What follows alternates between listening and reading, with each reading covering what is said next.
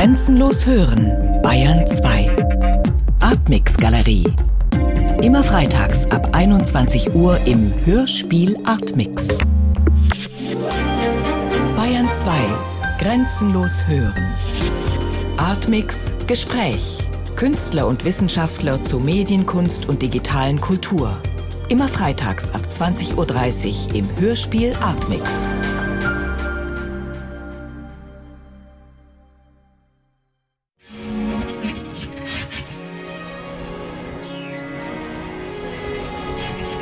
Von Utopien zu schwärmen wäre falsch. Ja, klar wäre es falsch, weil wir sozusagen diese Unschuld nicht mehr haben. Behaupten zu dürfen ist es nirgends. Also es gibt die Folie ist so ein blödes Wort, aber wenn man so gestaltpsychologisch angeht und sagt, es beginnt eben mit binären Unterscheidungen, da ist dann diese Vase und die zwei Gesichter und man kann entweder die Vase sehen oder die zwei Gesichter, dann ist die Utopie ja der Versuch, beide gleichzeitig zu sehen oder ein drittes zu konstruieren, wo man die Sachen nicht mehr sehen muss, aber wenn wir die beiden Gesichter sehen und wenn wir die Vase sehen, dann können wir das nur, weil die wirklich da sind. Also auch die Gestaltpsychologie, auch dieses, es ist alles relativ, es sind alles Perspektiven, kann schlechterdings nicht aus nichts was machen, kann schlechterdings nicht sagen, okay, dann sehen wir jetzt etwas, was da gar nicht ist oder was da gar nie sein könnte oder so. Und das suggeriert aber ja ein bisschen der Begriff der Utopie. Also das Nie Gewesene, das Unvorstellbare und diese ganzen Scheißausdrücke, wo ich halt dann einfach als Wittgensteinianer sage, also bevor du von mir verlangen darfst, das Undenkbare zu denken, musst du es erstmal für mich aussprechen und damit geht's dann schon nicht mehr. Also auf Leute, die irgendwie vom Unmöglichen, vom Utopischen oder sowas reden, in dem Moment, wo sie es auch nur formulieren können, ist es ja nicht mehr utopisch, weil dann ist es zumindest in deren Rede oder in deren Text irgendwie halt doch an einem ganz klar umrissenen Ort. Dann erscheint das Buch irgendwo, dann heißt der Verfasser Thomas Morus, dann gibt es darum irgendwie eine Diskussion, dann wird der irgendwann hingerichtet wegen irgendwas ganz anderem. Über diese kindischen Techniken können wir doch inzwischen wirklich hinaus sein, weil doch das Menü sozusagen sich dermaßen erweitert hat, über das, was nicht ist, zu reden, dass man nicht mehr sagen muss, wir staunen das jetzt ganz arg an, dass es nicht ist und sagen, es ist utopisch und sakralisieren das dadurch und sagen, das ist was ganz Besonderes, dass es nicht ist. Es ist was ganz Normales. Unglaublich viele Dinge sind nicht und trotzdem werden sie in die Diskussion geschmissen, weil diese Gesellschaft, diese neuzeitliche, diese moderne, diese sozusagen viel künstlichere, viel mehr von im Widerstreit befindlichen Fraktionen von Leuten, die ein Programm haben, entstehende Gesellschaft, ist eben nicht mehr so, dass man diese binäre Unterscheidung aufmachen kann, wir haben das, was ist, und dann haben wir dem gegenüber die Utopie, sondern es sind viel mehr Mischzustände und um die Mischzustände geht's. Es gibt ja dieses bescheuerte Wort Dystopie im Sinne von Übelort, also nicht äh, Utopie nirgends und auch nicht Utopie schöner Ort, sondern Dystopie. Und ich finde es halt einfach langweilig, eine lange Geschichte von vielen Figuren zu erzählen, wo man immer nur den Kopf schütteln soll oder wo man sich immer nur gruseln soll und sagen soll, hoffentlich wird's nicht so. Oder wo man umgekehrt immer nur mit feuchtglänzenden Augen nicken soll, ach, wäre das schön, wenn das endlich käme, sondern es ist doch real so, dass, und da haben wir wieder das Verhältnis Utopie-Geschichte, Geschichte läuft doch so, es wird immer schlimmer, indem es immer besser wird und umgekehrt. Und äh, warum soll denn ein Buch, das sich vornimmt, ein paar hundert Jahre abzudecken, die noch nicht passiert sind, das anders machen? Natürlich wird es da in dem Buch auch immer schlimmer, weil es immer besser wird oder immer besser, weil es immer schlimmer wird.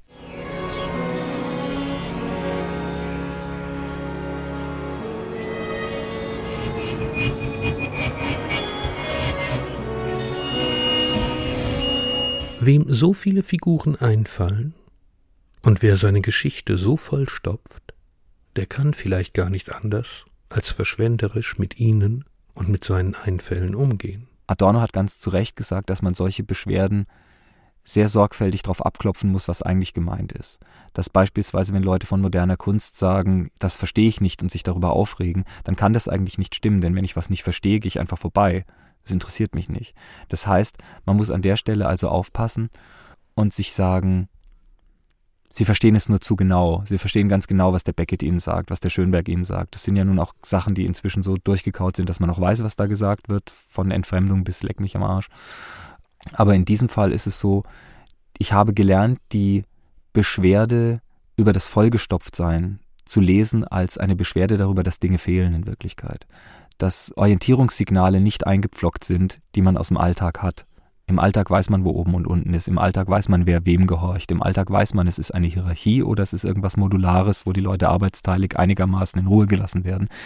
In den Büchern weißt du nicht, da gibt's dann irgendwie jemanden, der heißt dann König. Aber eigentlich herrscht er nicht, sondern eigentlich habe ich das Gefühl, da wird schon irgendwie geherrscht. Da gibt's schon irgendwie einen Kraftfluss, der von irgendwo nach irgendwo geht. Da gibt's schon irgendwie eine Art von Gegenzeichnen von Entscheidungen und so. Aber ist es der, der das macht? Nee, eigentlich nicht. Das heißt, ich weiß, es ist gemeint als eine Fülle, die eine Welt andeuten soll. Es ist eine Welt, es ist ein Weltentwurf. Es, und gleichzeitig habe ich nicht das, was ich in meiner Alltagswelt habe, nämlich diese ganzen Pointers, die ich irgendwie internalisiert habe, sondern im Prozess des Herstellens einer solchen Welt versuche ich in der Tat zuallererst, bevor ich meine eigenen Pointers dann irgendwann einziehe, als eine Art flüssiges Skelett, das sich dann verhärtet, während dieser Körper anfängt sich zu bewegen.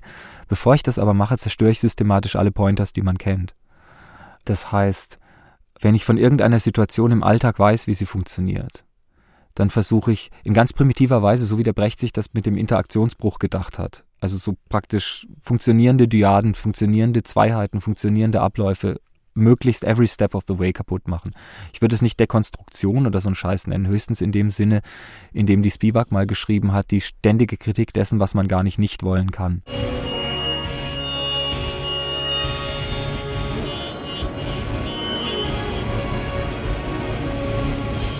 Beispiel der blöde Esel. Ja, ähm, Im Grunde weiß man, was solche Figuren tun. Man weiß es aus der Klasse, es gibt den Klassenclown. So, man weiß es, dass es irgendwie den Dorfdeppen, man weiß, dass es diese Leute gibt. Gleichzeitig ist er aber der Einzige, der die Intrige von Lazara eigentlich begreift. Wobei begreifen so ein zweischneidiges Schwert ist. Das heißt, er ist der Einzige, der etwas sagt, das darauf hindeutet, dass es diese Intrige in irgendeiner Form gibt. Das heißt, die Funktionen, wenn wir wieder von der Schulklasse ausgehen, die Funktionen von Klassenprimus, cleverster, coolster Typ und Dorfdepp, die gehen so durcheinander, die sind so ineinander gekeilt an der Stelle. Also er ist zusammengesetzt aus mehreren dieser Rollen. Gleichzeitig ist jede dieser Rollen verteilt auf mehrere Figuren. Also es geht mengentheoretisch irgendwie nicht auf. Ja, es ist so praktisch, Funktion A ist zusammengesetzt aus B und C, aber B ist wieder zusammengesetzt aus A und C und C ist wieder zusammengesetzt aus A und B. Das ist der Pointerbruch. Das ist der Bruch sozusagen dieser logischen Geografie des sozialen Alltags, den ich als allererstes mal versuche. Es wird erst alles sauber kaputt gemacht, was man so kennt an Orientierung. Und dann versuche ich tatsächlich eine neue reinzuschütten. Der Roman als adäquater Ort für die Theorie der Ökonomie. Das Verständnis von Geschichte, versteckt und vermittelt durch Geschichten. Hätte ich mich entscheiden können, wäre halt einer gestorben, einer hätte überlebt. Da ich das nicht konnte, musste irgendwie meine alte Vorliebe für die apokalyptische Stelle im Manifest der Kommunistischen Partei an der Stelle Erzählgang werden, denn es gibt ja die von den Parteichinesen und der Jubelfraktion immer ungern zitierte Stelle im Manifest der Kommunistischen Partei, wo aus diesem fanfarenstoßartigen Anfang, dass alle Geschichte, die wir bisher kennen, Geschichte von Klassenkämpfen gewesen sei, plötzlich so eine Piccolo-Flöte da kommt, die sagt, also das endet dann jedes Mal mit dem Sieg und dann kommt die Piccolo-Flöte und sagt, oder mit dem gemeinsamen Untergang der kämpfenden Klassen. Und das ist natürlich ein Szenario, das so in der schulmäßigen ML-Ausbildung, die der leider ja eingegangene Ostblock seinen neugierigen Menschen geschenkt hat, nie vorkam.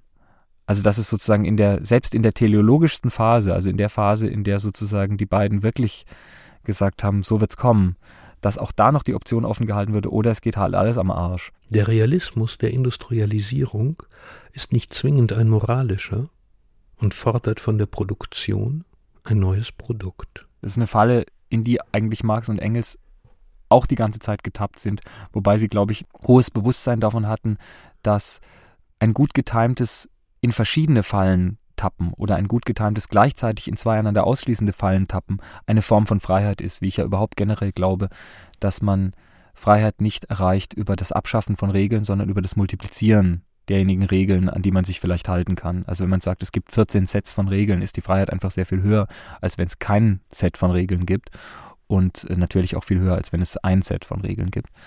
Aber zu der Frage Realgeschichte. Marx muss ja die ganze Zeit erklären, wenn er irgendwie sagt, dies oder jenes Produktionsverhältnis, dass er nicht juristische Form oder irgendwas meint und dann greift er zu so Formulierungen wie es ist ein Realverhältnis oder die Tauschabstraktion ist ein Realverhältnis und so weiter. Und das heißt, man steht dauernd vor der Frage, wenn man es sich jetzt nicht so einfach machen will, dass man sagt, real ist nur die Gewalt in der Geschichte. Also das wäre der Eugen Düring. Da hat ja der Engels sehr geschwitzt, den Typen zu widerlegen und hat dann irgendwann festgestellt, man kann das eigentlich nicht widerlegen, denn in der Tat kann man die Geschichte so erzählen, als einen endlosen Prozess des gegenseitigen Bestehlens und des gegenseitigen Unterdrückens mit dem Knüppel und so weiter. Nur ist es witzlos, wenn man das tut.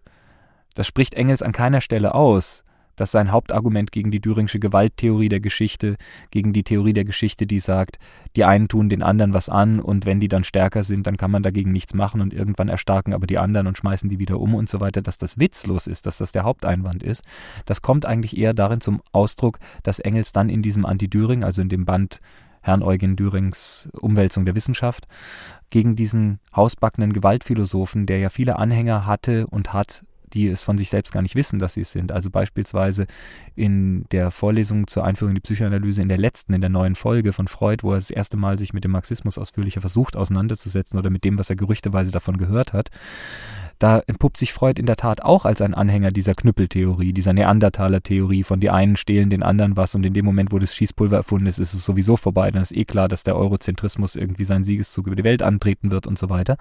Und wenn man den Foucault mal ein bisschen auszieht, nackend, stellt man fest, da steckt auch eine Gewalttheorie dahinter. Also dieser Machtbegriff, den er hat, dass es im Grunde, wie man dann an dieser Diskussion, an der Fernsehdiskussion mit Noam Chomsky sehen kann, irgendwelche Normativitäten sowieso nicht gibt, weil es letztlich immer eine Frage von Macht ist. Da entpuppt sich dieser Mann, der im Kraftfeld des Maoismus gerade anfängt, seinen ganzen Strukturalismus irgendwie umzubauen, als jemand, der im Grunde als Bindeglied zwischen dieser strukturalistischen Geschichtslosigkeit und der jetzt entstehenden neuen geschichtlichen, archäologischen Theorie, die er entwickelt, im Grunde auch nichts weiter weiß als das Faustrecht.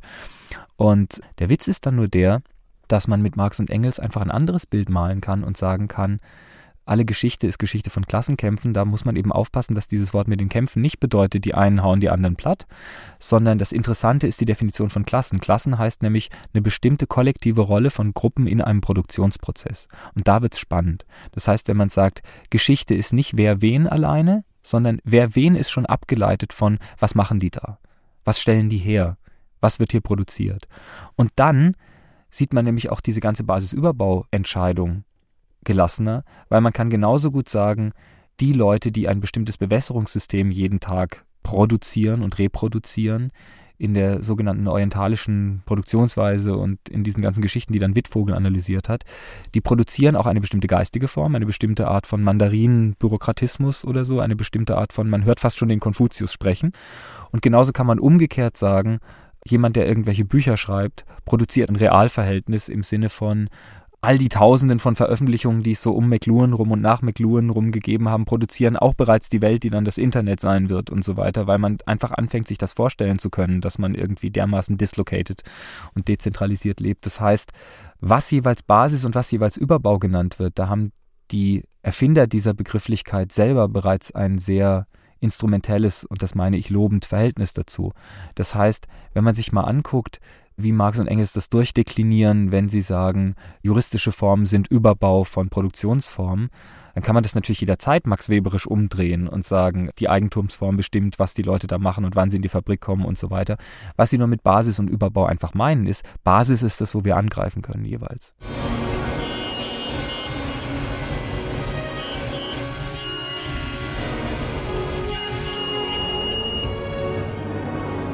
Es sind eben keine vulgären Materialisten, Marx und Engels, sondern sie sind Leute, die unter Materialität verstehen Praxis in jeder Form. Also das ist ja der Witz mit diesen elf Feuerbach-Thesen, dass irgendwann gesagt wird, Materialität ist eben nicht wie bei Feuerbach irgendwelche Dinger, irgendwelche Gegenständlichkeiten, irgendein Dampfkesselmodell der menschlichen Triebökonomie und solche Geschichten, sondern Materialismus ist sich angucken, was machen die wirklich. Und wenn sie halt Bücher schreiben und diskutieren, dann machen sie eben das wirklich dann ist das eben die Materialität an der Stelle. Aber natürlich sagen Marx und Engels dann auch, und das ist in der Tat wahr, es gibt eine, bei Althusser heißt das immer letzte Instanz. Also es gibt eine Unhintergehbarkeit. Wenn sie tatsächlich gar nichts fressen, dann brauchen wir uns nicht darüber unterhalten, was sie für Bücher schreiben. Und da wird der Materialismus dann in der Tat sozusagen sehr beinhart. Aber der Punkt ist halt in dem Moment, wo ich denkende und sprechende Wesen habe, die sich gar nicht ernähren könnten, ohne Koordination miteinander und so weiter. Also wenn du jetzt jemanden, der tatsächlich entsprechend, da der Mensch ja nun ein Lebewesen ist, das eine sehr lange Erziehungsphase hat, entsprechend erzogen ist auf Kooperativität, auf und sei es nur zum Bäcker gehen und irgendwie die Brötchen holen oder so, der hat es natürlich schwer im Dschungel. Und das muss man halt einfach wissen. Und dann kann man nicht sagen, ja, der hat seinen sozialen Überbau so sehr verinnerlicht, dass er mit der anderen Materialität nicht zusammenkommt, sondern das ist kein Überbau, das ist seine Materialität dass er die Sachen nur als Waren kennt, die er kauft und so. Das sind Realverhältnisse. Also was ich sagen will, ist, die Unterscheidung zwischen Geistesgeschichte und Realgeschichte ist selber nicht so sehr materialistisch, wie sie sich manchmal fühlt, im Sinne von, das ist doch alles Überbau des Geistige, sondern das ist bereits Idealismus. Der Idealismus steckt nämlich in dem Dualismus, dass man überhaupt sozusagen von Geistesgeschichte sprechen kann, ohne vom Schießpulver und von den Uhren, die dann erfunden wurden zur Zeit von Bacon und von den Linsen, die irgendwie in die Fernrohre kommen, mit denen die Schiffe dann besser navigieren können, die dann die Kriege führen, die dann zwischen dem katholischen Spanien und dem bereits hinterrücks von den bürgerlichen Puritanern regierten elisabethanischen England stattfinden Linsen, pipapo. Ist das Geistesgeschichte die Entwicklung der Linsen? Ist es Geistesgeschichte, dass diese Leute Puritaner heißen? Ist es Geistesgeschichte, dass sie bürgerlich produzieren? Nein, ist es natürlich nicht. Aber umgekehrt ist es auch nicht einfach Ökonomiegeschichte, dass diese Linse erfunden wird. Also das ist ja Quatsch zu sagen, irgendein Puritaner kommt und sagt, erfinde mal eine Linse. Sondern es ist ja wie irgendjemand schickt jemanden hin, entdecke mal Amerika. Also ungefähr klar, was ich sagen will. Materialismus ist für mich und mein Geschichtsverständnis, das sich eben in mein Geschichtenverständnis dann vorzeugt, ist eines, das vor allen Dingen einfach einen Monismus will. Das einfach von diesem Dualismen weg will. Das weg will von, es gibt irgendwie Abstraktionen, die Abstraktionen sind und es gibt Abstraktionen, die Realverhältnisse einkleiden, sondern es gibt überhaupt nur Realverhältnisse. Alles ist wirklich. Oder mit Peter Hacks, der mal gefragt wurde, kann man die Realität von heute mit realistischen Kunstmitteln abbilden? Und darauf die völlig richtige Antwort gegeben hat, wieso jedes Mittel, mit dem ich irgendwas abbilde, ist doch realistisch. Ja, was bleibt denn dann nach alledem und alledem, nach der Abschaffung der Arten noch zu produzieren? Tatsache ist, dass wir in den dann doch vergleichsweise wenigen Jahren die der Planet jetzt industrialisiert wird, schon eine Entwicklung hin zu dem Punkt gesehen haben, wo heute noch zwei Prozent der Leute in den hochentwickelten, postfordistischen und wie manchmal gedankenlos bereits ausposaunt wird, postindustriellen Staaten zwei Prozent der Leute nur noch beschäftigt sind in der Landwirtschaft, also mit den Grundnahrungsmitteln, also mit dem berühmten Fressen, nachdem dann zwar nicht sofort, aber vielleicht irgendwann die Moral kommt. Rosa Luxemburg hat Fortschritt definiert als den Prozess, in dessen Verlauf immer weniger produziert wird für die reine Konsumption, für den reinen Verbrauch und immer mehr Produktionsmittel produziert werden. Das heißt, ihre Vorstellung war, dass es zwar eine Untergrenze gibt, das heißt, praktisch hat man sich das so vorzustellen, selbst wenn alles voll automatisiert wäre, was notwendig ist für den Stoffwechsel von Organismen, wie wir sie sind, gibt es ja immer noch einen Punkt, wo man ab und zu mal nachgucken muss, ob die Maschine noch rattert. Also selbst wenn es eine Art geschlossenen industriellen Kreislauf gäbe von Maschinen, die sich um Maschinen kümmern, die sich um Maschinen kümmern, die dafür sorgen, dass wir was zu essen haben und nicht frieren im Winter, gibt es trotzdem nach diesem alten Werbebach die Wächter-Spiel immer irgendwo die Notwendigkeit, dass nochmal einer nachguckt. Die Kategorie des Interesses kriegt man einfach nicht raus. Und die Frage ist aber, wenn man sich das einigermaßen kühn bis zu einem Punkt verlängert, wo es auch keine zwei Prozent mehr sind, sondern wo es dann irgendwie langsam unter den Promillebereich sinkt, und wo vielleicht auch die Frage der Zumutbarkeit von wie viele Organismen kann es denn geben, die Hochverbraucher von Energie sind, weil sie für ihre Kommunikation und alles mögliche viel Energie verbrauchen, so weit zufriedenstellend gelöst ist, dass es nicht zu viele und nicht zu wenige sind. Dann stehen wir aber trotzdem vor der Situation, also es gibt eine unterste Ebene, in der wird nach wie vor irgendetwas hergestellt, was die Energieversorgung sicherstellt. Die ist aber uninteressant geworden. Was machen wir jetzt mit der disponiblen Zeit? Naja, da war es immer so, dass dieser Zuwachs von Freiheit, der dadurch entsteht, dass man sich um bestimmte Dinge keinen Kopf machen muss, genutzt werden kann für eine andere Art von Produktion, nämlich für die Produktion von Situationen, die man noch nicht gehabt hat. Also für das Abstellen der Langeweile eben.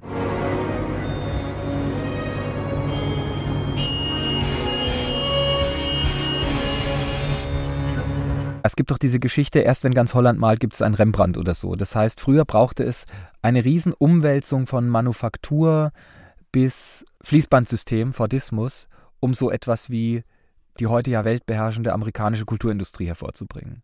Um so etwas zu produzieren, um also diesen komischen, demokratisch, freiheitlich, individualistisch, marktförmigen Kram zu produzieren, brauchte es früher tatsächlich mehrere Generationen, die die Welt irgendwie industrialisieren.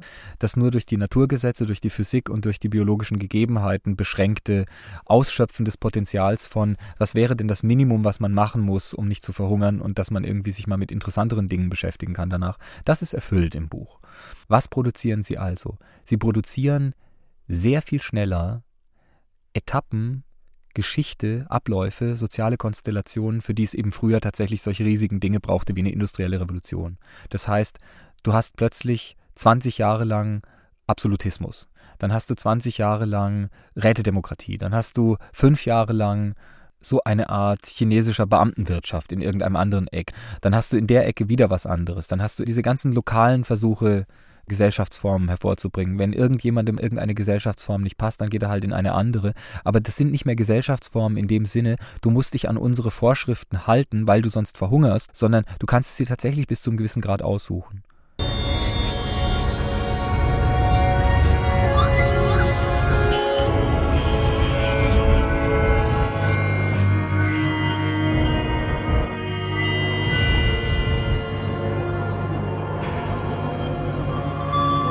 Es wäre eben falsch zu sagen, man sagt ja so von Leuten, die Lebenskünstler sind, der produziert sich.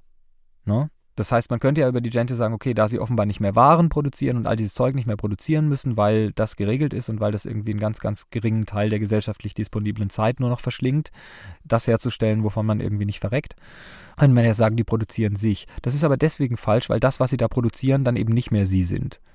Also sie produzieren sich als jeweils wieder jemand anderer. Und das heißt, sie produzieren sich als ihre eigenen Nachkommen die ganze Zeit. Das, was eher so in so Karrieren auf der semiotischen Ebene, auf der rein symbolischen Ebene, auf der eben nicht gesellschaftlichen, sondern an bestimmte Individuen, die es auf Bühnen machen, delegierte Weise, bei so Leuten wie David Bowie und Madonna immer das Thema ist, ne, hat sich immer neu erfunden, pipapo.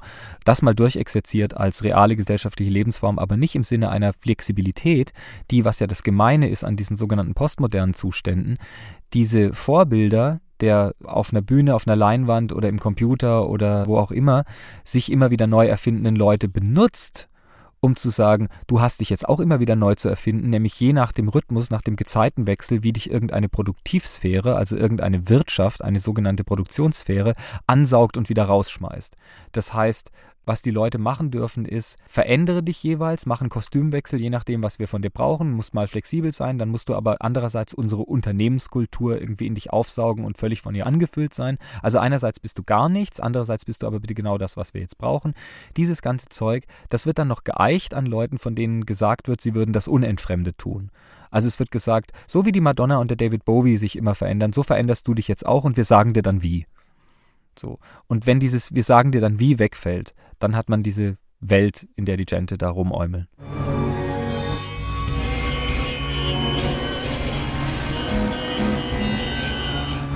Bei aller Produktion gibt es Reste.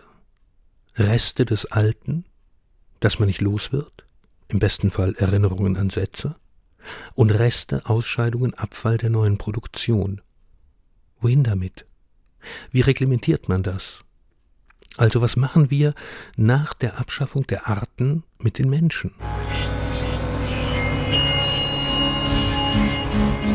Was ich immer ganz gerne mache mit Zitaten ist, sie so wie in diesem blöden Eulenspiegel-Modus, der irgendeine wörtliche Redewendung ernst nimmt oder so Schildbürgerartig, gehe ich immer hin und nehme Sätze, über die ich mich besonders ärgere oder die mir besonders einleuchten oder irgendwas dazwischen, aber jedenfalls meine Aufmerksamkeit auf sich ziehen durch irgendwelche schneidigen Gesten oder auch mal durch eine besonders anziehende Unentschlossenheit und illustriere sie, anstatt sie zu zitieren. Also es wäre mir blöd gewesen, irgendwo den Satz auftauchen zu lassen, den Nietzsche über den Übermenschen sagt und dessen Verhältnis zum Menschen, nämlich dass der Mensch für den Übermenschen ein Gelächter oder eine schmerzliche Scham ist. Aber in der Tat das sind sie dann halt. Die sind ein Gelächter oder eine schmerzliche Scham, wobei das dann teilweise sogar noch ineinander kollabiert. Also das heißt, man kann auch ein schmerzliches Gelächter haben oder eine lustige Scham oder was auch immer. Das ist dann irgendwie dieser eklige Menschenpuff, den die haben. Und ansonsten schien es mir notwendig, wenn man doch immer wieder neue Generationen hat. Also wenn man doch immer wieder die Möglichkeit offen lässt, dass, obwohl nicht so richtig weggestorben wird, mal welche auftauchen, die noch gar nicht da waren. Und das gibt's ja. Also wenn auch ein, das ist ein sehr seltenes Ereignis. Ich meine, man kriegt im ganzen Buch, gerade in dieser Gente-Zeit, jedenfalls keine Geburt mit. Man kriegt am Schluss mal eine Schwangerschaft mit. Und damit soll schon gesagt werden, du kannst hier 500 Jahre Handlung haben oder wie viele Jahre auch immer, ohne dass nennenswerte Neugeburten stattfinden. Wenn sie aber stattfinden, dann ist es so, ich vermute mal, bei wirklich freien Geschöpfen wird die Erziehungszeit, die Zeit der Sozialisation, die Zeit da ja die Gesellschaft auch sehr viel komplizierter sein wird, in der die Menschen wirklich oder die Wesen wirklich frei sein werden, wird es wahrscheinlich noch länger dauern, bis irgendjemand von sich sagen kann, ich bin erwachsen. Fertig sind sie sowieso nie, fertig sind ja schon wir nicht in dem Maße, in dem man vielleicht vor 300 Jahren fertig war als Erwachsener. Aber diese Zeit wird wahrscheinlich immer länger werden. Nur ist es aber so, Freiheit ist für mich tatsächlich schwer vereinbar mit nicht argumentativ entwickelbaren Formen von Zwang. Ich glaube, irgendeine Form von Zwang gibt es immer, weil wir sind ja umgeben von einer naturgesetzlich strukturierten Welt und ja, man kann halt nicht fliegen, wenn man nicht fliegen kann und wenn man dann vom Dach springt, ist man bloß eins tot. Oder jedenfalls äh, schwer verstümmelt. Das heißt also, irgendwelche Formen von Zwang gibt's, aber mein Wunsch wäre, dass man die wortlosen Formen von Zwang, die Formen von Zwang, von denen niemand erklären kann, warum man sich in diesen Zwang reinschicken soll, reinfügen soll, dass man die zurückdrängen kann zugunsten von Formen von Zwang, die es vertragen, dass man über sie diskutiert, dass man sagt, okay, aus dem und dem Grund ist es nötig, weil dann immer das Türchen offen bleibt zu, aha, wenn es aus dem und dem Grund nötig ist, dann können wir uns aber ja überlegen, ob man diesen Grund abstellen, ob man diese Leidensquelle verstopfen kann, dann haben wir schon wieder einen Zwang weniger. Man wird nie auf Null kommen, aber man kann eben in dieser Weise dafür sorgen, dass man nicht mehr an den alten Krankheiten stirbt, sondern vielleicht an neuen und interessanteren.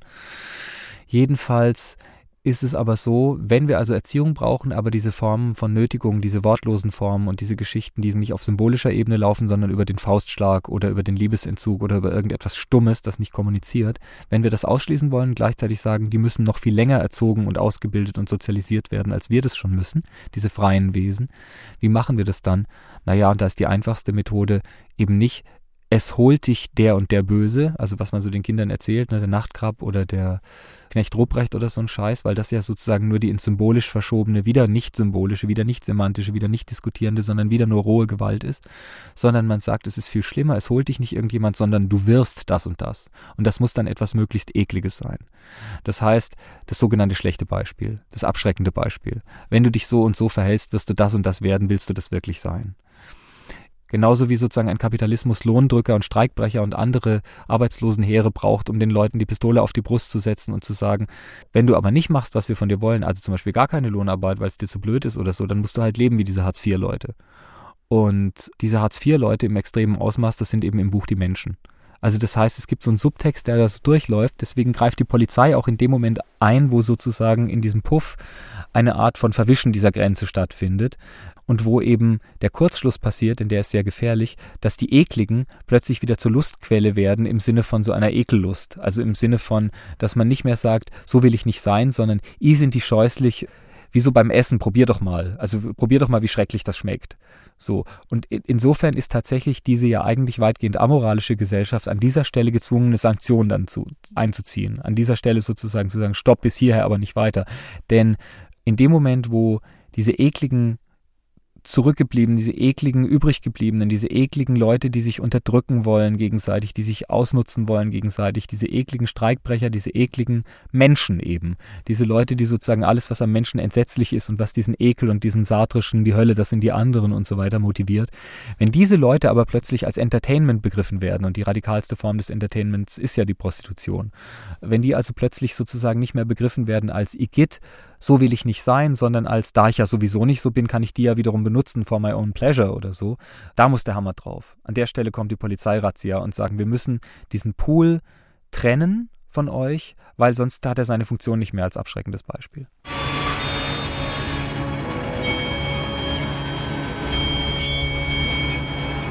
Der erste Satz, der einem durch den Kopf geht, wenn man in sternenklarer Nacht in den Himmel schaut, ist leider nicht, oh wie schön, sondern immer, was ist dahinter?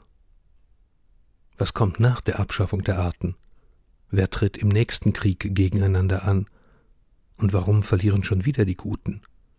Verlieren die Guten?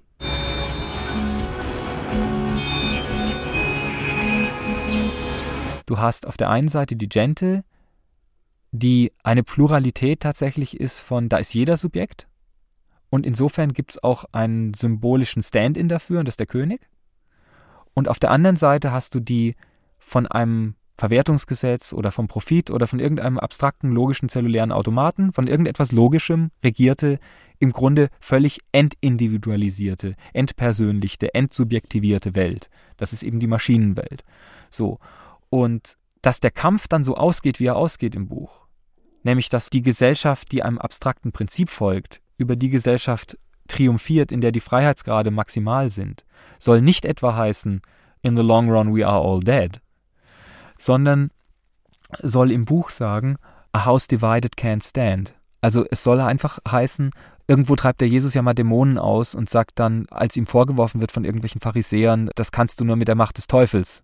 denn nur dem Teufel gehorchen die Dämonen. Sagt er, nein, dann gäbe es die Macht des Teufels nicht, denn eine in sich zerstrittene Macht kann nicht bestehen. So, also ich kann nicht vom Teufel sein, wenn ich die Dämonen schlage, sonst hättet ihr vom Teufel nie was gehört, denn dann könnte er nicht bestehen, wenn die sich untereinander zerfleischen würden und so weiter. Und was ich sage ist, noch die freieste Gesellschaftsordnung wird mit Dingen konfrontiert sein, Meteoriten aus dem All, was weiß ich, Supervulkane, keine Ahnung, irgendwelche unvorhergesehenen Runaway-Effekte einer Technologie, die man irgendwann in guten Glauben angenommen hat und von der man plötzlich feststellt, sie erhöht die Säuglingssterblichkeit in einer Weise, die wir nicht verantworten können oder was auch immer. Wird also mit Bedrohungen und Szenarien konfrontiert sein, in der sie dazu gezwungen sein wird, zu begreifen, dass sie eine Gesellschaft ist. Also in der sozusagen dieser reaktionärste Satz aller Zeiten, den wir der großen Margaret Thatcher verdanken, There is no such thing as society, das ist, glaube ich, im Kern tatsächlich das rechte Denken. Das rechte Denken ist ein Denken, was sagt, es gibt Herren und Knechte, es gibt Sieger und Verlierer, es gibt diesen ganzen Faustrecht-Scheiß, aber es gibt keine Ebene, auf der wir uns miteinander verabreden, was wir eigentlich wollen. Denn alle Verabredungen sind scheinhaft, in Wirklichkeit gibt es die Eliten und die Beherrschten, in Wirklichkeit gibt es welche, die es besser wissen als andere, in Wirklichkeit gibt es Starke und Schwache, in Wirklichkeit gibt es nur ewig diesen Höhlentanz, in Wirklichkeit gibt es nur ewig dieses Fressen und Gefressen werden, Räuberbeute, diesen ganzen tierischen Dreck.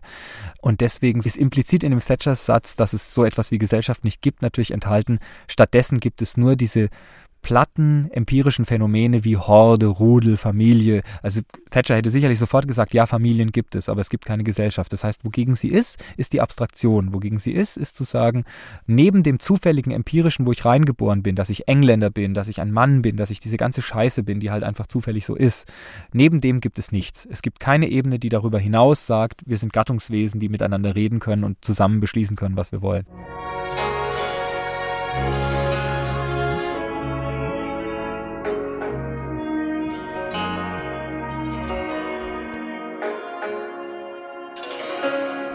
Ganze Buch läuft ja entlang ökonomischer Überlegungen, die dann politisiert und ästhetisiert werden. Und zwar Ökonomie sehr grundsätzlich verstanden als Kalorienverbrennen, also als Defizit ausgleichen, als Hunger haben.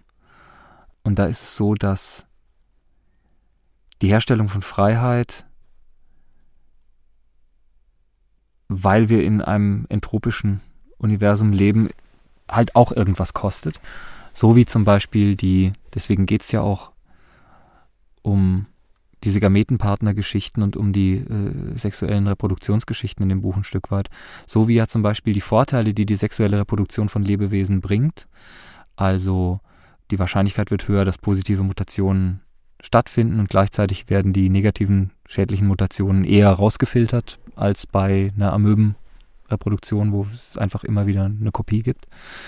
Diese Vorteile kosten aber und haben spezifische Nachteile. Zum Beispiel etwas so Nutzloses wie Männchen wird dadurch produziert. Das sind ja eigentlich nutzlose Units. Also so, das Weibchen ist klar, das ist halt das eigentliche Lebewesen, das sich reproduziert. Aber dafür wird dann ein zweites, das keine andere Funktion hat, als dabei zu assistieren, in gewisser Weise benötigt. Und nun ist es aber so eine Humanisierung dieser Reproduktionsweise, dieser sexuellen Reproduktionsweise. Also eine, die es erlaubt, den nutzlosen Teil Männchen und den nützlichen Teil Weibchen einander gegenübertreten zu lassen als Leute, die prinzipiell einander nicht erpressen zu dieser Reproduktion und einander zum Beispiel auch nicht erpressen zu den sexuellen Handlungen, die gar keiner Reproduktion dienen, sondern eben der Freiheit dienen, erfordert in gewisser Weise das Vergessen dieser Kosten. Also das Vergessen dessen, dass es eigentlich nichts geschenkt gibt, dass halt der alte Heinlein-Satz stimmt, there is no such thing as a free lunch. Wenn man jetzt aber sagt, wir wollen eine Gesellschaft, in der es ein Free Lunch gibt, also in der niemand Angst haben muss, dass er nichts zu fressen hat oder so, dann sagen wir es mal vorsichtig, erfordert das eine Anschubfinanzierung in irgendeiner Form, bis die Kiste da steht, die dann rattert und die dann irgendwie die Versorgung übernimmt. Also selbst eine Gesellschaft, in der viele Aufgaben von Maschinen gelöst werden, braucht eine Phase des intensiven Maschinenbaus. Und das sind dann doch die Knochen, die dabei irgendwie krumm gelegt werden. Und es ist in der Tat, glaube ich, eine sehr wichtige Frage, ob die Ebene des Genusses der Freiheit, die da gekostet hat, jemals erreicht werden kann, solange diese Kosten noch gegenwärtig sind. Man kann auf der einen Seite sagen, das ist doch Unrecht, dass die Kosten vergessen werden, weil da hat doch irgendjemand für geschwitzt. Auf der anderen Seite kann man sagen, die Freude an der Mahlzeit nimmt zu mit der Verkürzung des Dankgebetes. Also wenn ich doppelt so lang bete wie esse, Das wird schon keine besonders freudige Veranstaltung sein. Und die in dem Buch in der Tat von einem nicht utopischen, nicht befreiten, nicht Post-Scarcity-Standpunkt aus, also von einem klassischen Mangelstandpunkt aus gedachte, weil ich mich da tatsächlich nicht befreien konnte von den Kategorien. Variante des Vergessens ist einfach die, es widerstrebt meinem Gerechtigkeitsempfinden, dass die, die Kosten bezahlt haben oder andere gezwungen haben, diese Kosten zu bezahlen, das vergessen sollen. Also ich finde es eine Zumutung für den Einzelnen, der gezahlt hat, dass er es vergessen soll, weil damit ein Akt der Selbstverleugnung einhergeht, den ich irgendwie unwürdig finde. Und ich finde es eine noch größere Zumutung, dass wenn man andere genötigt hat, Kosten zu bezahlen, dass man dann das Recht haben soll, das zu vergessen. Das heißt, wer soll dann das Recht haben, es zu vergessen, wenn man doch für diesen Genuss ist? Antwort, die Nächsten halt. Das heißt, die ewige Lüge, meine Kinder sollen es mal besser haben als ich, die immer wieder benutzt wird, um ungerechte Arten und Weisen des menschlichen Zusammenlebens zu legitimieren. Also ich muss die Hände an der Hosennaht haben und ich muss mir irgendwie die Freude versagen und ich muss ein gehorsamer Trottel sein und mein Chef kann mich erpressen, weil ich doch die Blagen zu Hause habe und ihm eben nicht auf den Tisch pinkeln kann und kündigen, weil sonst äh, die hungrigen Mäuler irgendwie zu Hause umsonst krähen. Diese ewige Lüge, die wird, und das ist ja oft vielleicht die Technik, einen ungerechten Zustand in etwas anderes zu überführen, hier einfach mal ernst genommen. Das heißt, wie wäre das denn, wenn es die Kinder wirklich besser hätten? So. Und das ist wieder der utopische Zug. Das heißt, was ich glaube, ist, die größte Sprengkraft hat die Utopie dann, wenn sie sich in durchaus parasitärer, ich finde das Wort parasitär an der Stelle nichts Ehrenrühriges, in durchaus parasitärer Weise an die Rechtfertigungsideologien des schlechten Bestehenden hält. Das heißt, wenn ein absolutistisches System sagt, ich bin ein König, aber ich bin ein gerechter König, dann hat es die französische Revolution schon leicht, weil sie ihm nur noch nachweisen muss, dass er kein gerechter König ist, weil das blöde Ständesystem noch existiert, das irgendwie jeden Versuch nach Verdienst die Menschen irgendwie im Leben versorgt sein zu lassen, an diesem idiotischen Privilegiensystem scheitert. Also jemand kann noch so tüchtig, tugendhaft und sonst was sein. Wenn er kein Baron ist, dann hat er nichts davon. Das ist doch ungerecht, sie angeblicher gerechter Monarch, sie.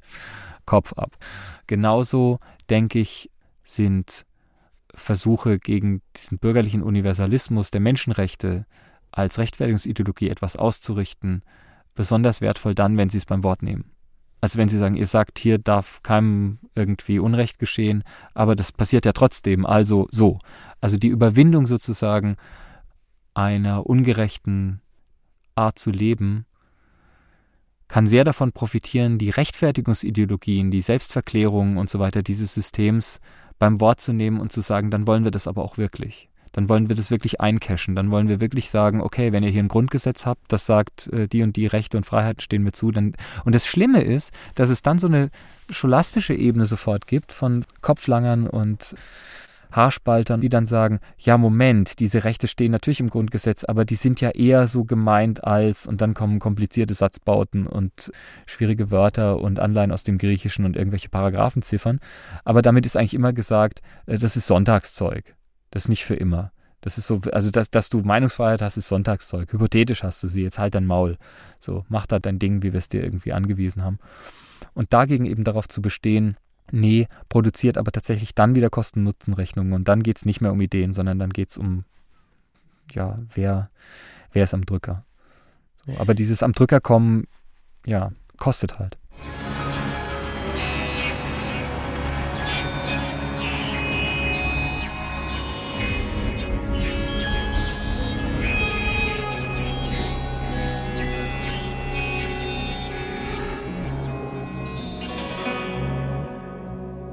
Und die Musik? Was aber funktioniert, während wirklich ehrlich und so weiter nicht funktioniert, ist, wenn ich es beispielsweise singen würde. Und zwar in einer Weise singen würde, die irgendwie so klagend ist, dass plötzlich dieses Ernstnehmen von ich bin wirklich ehrlich tatsächlich pipapo traurig, dass ich das nicht mehr sagen muss, weil das hört man doch, wie traurig das ist. Ja?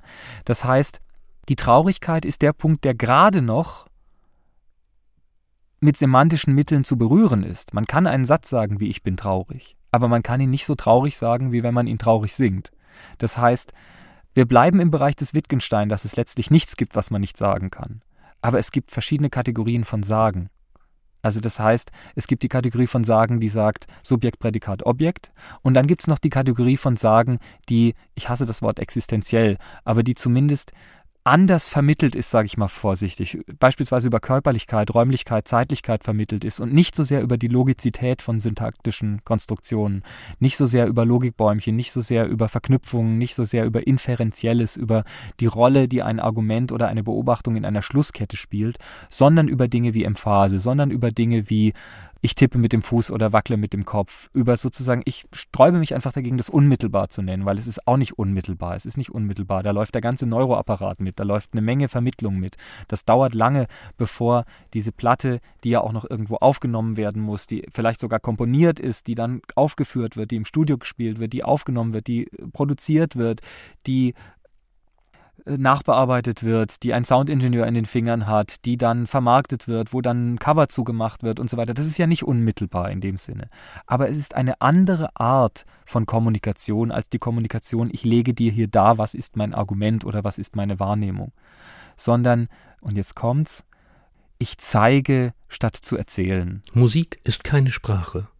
Mit seinen komplexen Formen, Furchen und eingravierten Mustern auf der Oberfläche und im Innern gleicht jedes Musikstück einem Felsblock, den Menschen auf unzählige Arten entziffern können, ohne je die richtige oder beste Antwort zu finden. Kraft dieser vielfältigen Auslegung evoziert Musik vergleichbar einem katalysierenden Kristall alle möglichen Phantasmagorien. Janis Xenakis Eine der reinsten Formen dieses Zeigens ist tatsächlich diese musikalische Form.